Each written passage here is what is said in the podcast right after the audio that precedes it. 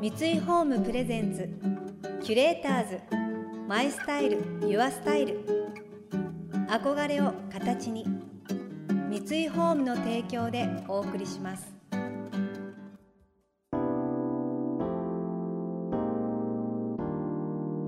溢れる情報の中で確かな審美眼を持つキュレーターたちがランデブー今日のキュレーターズは越野純子です。立川直樹です想像力を刺激する異なる二人のケミストリー。三井ホームプレゼンツキュレーターズ。マイスタイルユアスタイル。ナビゲーターは田中れなです。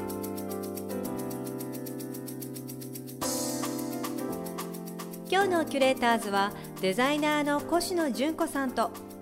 プロデューサーディレクター音楽評論家の立川直樹さん。新人デザイナーの登竜門総演賞を最年少で受賞し1978年から22年間パリコレクションに参加。世界各地でショーを開催しオペラやブロードウェイミュージカルスポーツのユニフォームさらにはインテリアデザインまでワールドワイドに幅広い活動を精力的に続けている越野さん。一方60年代後半から音楽映画美術舞台など多くのジャンルの仕事を手掛けてきた立川さん。ビートルズピンク・フロイドクイーンポリスなどに関する著書を出版されたり複数のメディアにまたがってのクリエイティブプロデュースを日本で最も早い時期に手掛けた一人でもあります。まずは当時のカルチャーシーンとともにお二人の出会いを振り返っていただきました。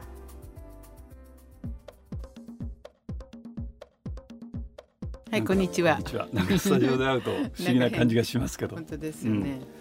うん、立川さんあまり長くていつだかさっぱり僕はねすごく覚えてるんですよ、あそうですか。僕がねちょうどね二十歳の時に。え二十歳？うんあの純子さんがちょうどだからキラー通り。の下に下がってたところでブティックやってた、下がったって。下がったってかあのぼ 墓地のねところ。でね。それで僕はちょうどあの時404ってお店あったでしょ。でそこの地下でサンラザールってロッククラブを何？二十歳でお店やったの、うん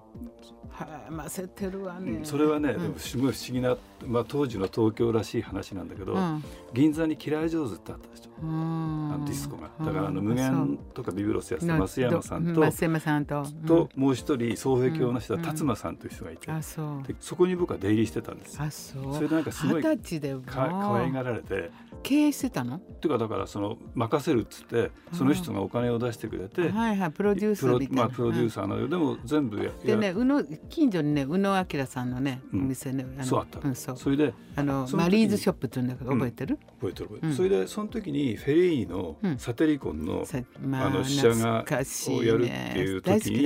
なんか当時のユナイテッドアーティストっていうとこから頼まれて、なんかプロモーションになることを考えてほしいって言われたの。それでじゃあ仮想パーティーをやりましょうよ、うん、それで宇野さんに相談したの。あ本当そしたら宇野さんが、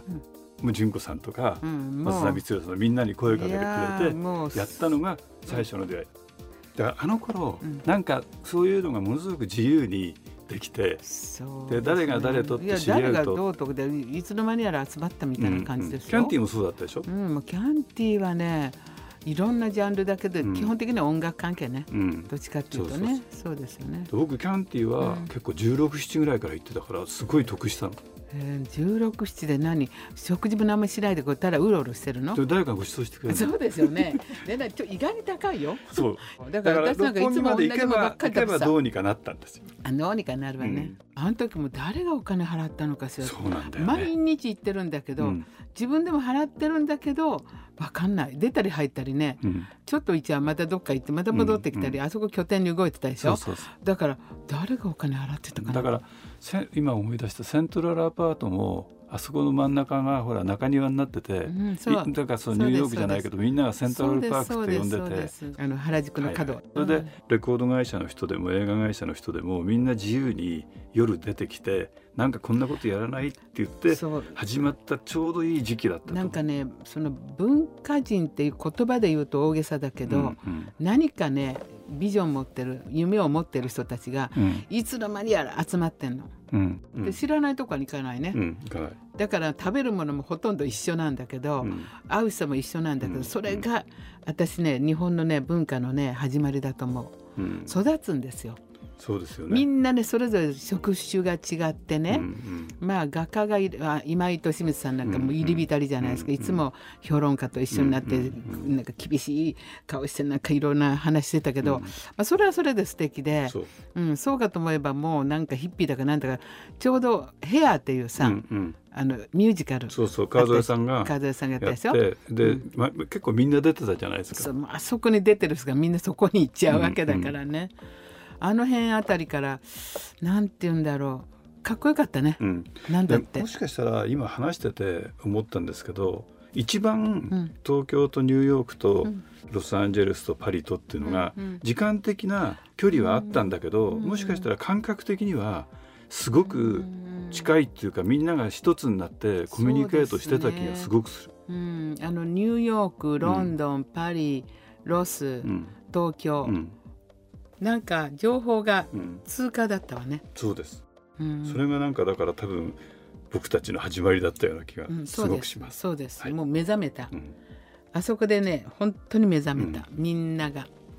まあ、今でも元気でいるのはね、あそこでね、育ったから。そうですよね。なんか元気の元をもらった感じの時代です。キュレーターズ。マイスタイル。Your Style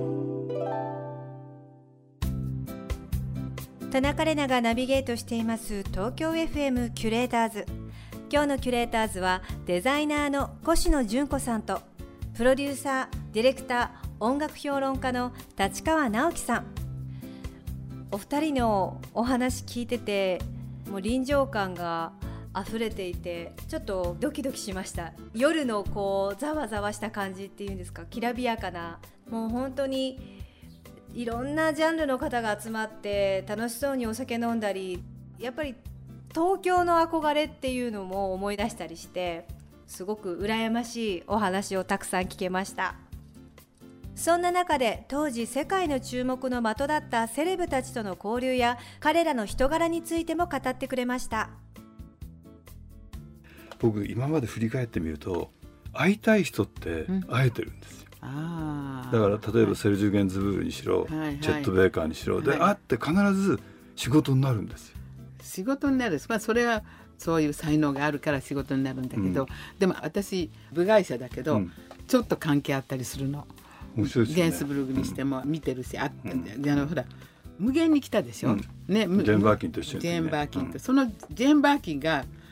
キャンティーに来てそれで私初めて会った時に赤い黒に赤の服を着ててそれにすごい興味持っちゃった。わけ、うんうん、で本当に来たの。うちのブティックに来てくれたんですよ。カゴ持って、うん、それで本当に買ってくれたの。あのね僕今それで思ったのは、うん、僕らが好きな、ね。うん、好きな人って、はい、あんまりあの群れをなさないんだよね。あ群れじゃないそう。だからジェーン・バーキンも変にマネージャーとか連れて歩くわけじゃなし、うん、たのは一人ですよ。そうです。スルジもそうですそれでマネージャーいないんですツンと一人で来て、う。ん、カゴも忘れらんない、うん、可愛くて。で、うん、なんかパリに来たら電話してとかっつって、うんうん、普通になんか紙ピピュッと書いて、全然。でで自分でやることは自分で決めて、それで条件とかそういうことはエージェントに振るみたいなシステムをすごく僕は彼らから学ん。だ。普通芸能界の人だったらすぐマネージャーですなんとかゾロゾロゾロゾロ来るじゃないですか、そうそうあんな関係ないもん、ね、関係ないですよね。だって自分たちの意思でやろうと思って。デビッド・ボーイパリで会ったでしょ、うんうん、一人でしたよ。だってデビッド・ボーイってベルリンにロスから移ったんですよ一回、うん、ベルリンでもうちょっとアートっぽいことやりたいっていうポップスターからね、うん、ベルリン行った時に乗ってたのは自転車ですよ。あ自転車。自転車乗ってんの。でもジョン・レノンもニューヨーク行った時に、やっぱりそれまではほらロンドンにいる時はロールス・ロイスで運転手がいてっていうのが、ニューヨーク行って陽子さんと2人で自転車乗って楽しくてしょうがなかったんだって。あそう。でニューヨークの人ってほら、イギリスの人みたいに干渉しないじゃない。全然ね、うん、うん、それでへっちゃらで喋るしね、うん、ニューヨークでね歩いててポーンとね、うん、私に関係ない人がやってきて「ねえねえその洋服どこで買ったの?」って言うのよ、知らない人ですよ、歩いてんのよ、あっちは車止めて、よくあんなこと聞くなと思って思ったら本当に言っちゃうのね、恥ずかしいとかね照れることはまずないのかなってぐらい、うん、前後関係をあんまり侵釈してやると、ね、なんか大会社っぽくなっちゃうと思う。そこがいいんですよ、うん、私だからニューヨークのメトロポリタンミュージアムでファッションショーやったでしょ、うん、でそんなとこでファッションショーやるなんてありえないんだけど、うちの主人が無鉄砲に言っちゃったわけ、彼女はデザイナーだけどここでファッションショーできない。私も冗談かと嘘でしょとか。でもあちょっと待ってくださいって言ったっきりねいなくなっちゃったの。うん。それだいぶしてからねああの2週間後にお返事します。でも僕もあのほら昔ビスコンティの写真集を作ってビスコンティのその、えっと、三択全集で作った時に何にも分かんないのにとにかく全集を作りたいっつってでローマンに知ってる人に連絡取ったらいついつだったら会えるから会いに来たら話を聞いてやるっつって話ができちゃったんだからやっぱりやろうと思う気持ちですね。キュレーターズ。マイスタイル。ユアスタイル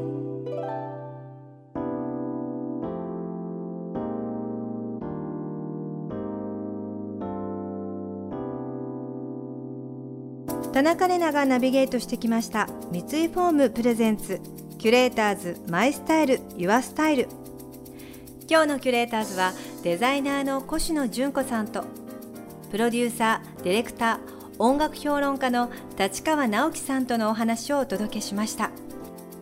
今日のお話にも出てきたような時代の空気が詰まった数々の写真とともに自らの軌跡やエピソードを綴った本越野純子56の大丈夫が世界文化社より発売中です。来週も引き続き越野さん立川さんをお迎えします。デザイナープロデューサーとしての原体験幼少時代のエピソードも飛び出しますのでお楽しみに。この番組では感想やメッセージもお待ちしています。送ってくださった方には月替わりでプレゼントをご用意しています。今月は南部鉄器工房大糸見のアマビエ風鈴です。古来より魔除けとしても知られる鈴の音。今回はコロナウイルス感染拡大の収束を願って作られたアマビエをモチーフにした南部風鈴をプレゼントいたします。風を受けるとまるで海の中を泳ぐような愛くるしい姿をお楽しみいただけます。またインテリアライフスタイルなどあなたの暮らしをより上質にする情報はウェブマガジンストーリーズのエアリーライフに掲載しています。今月のリコメンドトピックは週末はテラスで大人のサパータイムです。詳しくは番組のホームページをご覧ください。それでは素敵な週末をお過ごしください。田中れなでした。三井ホームプレゼンツキュレーターズマイスタイルユアスタイル憧れを形に三井ホームの提供でお送りしました。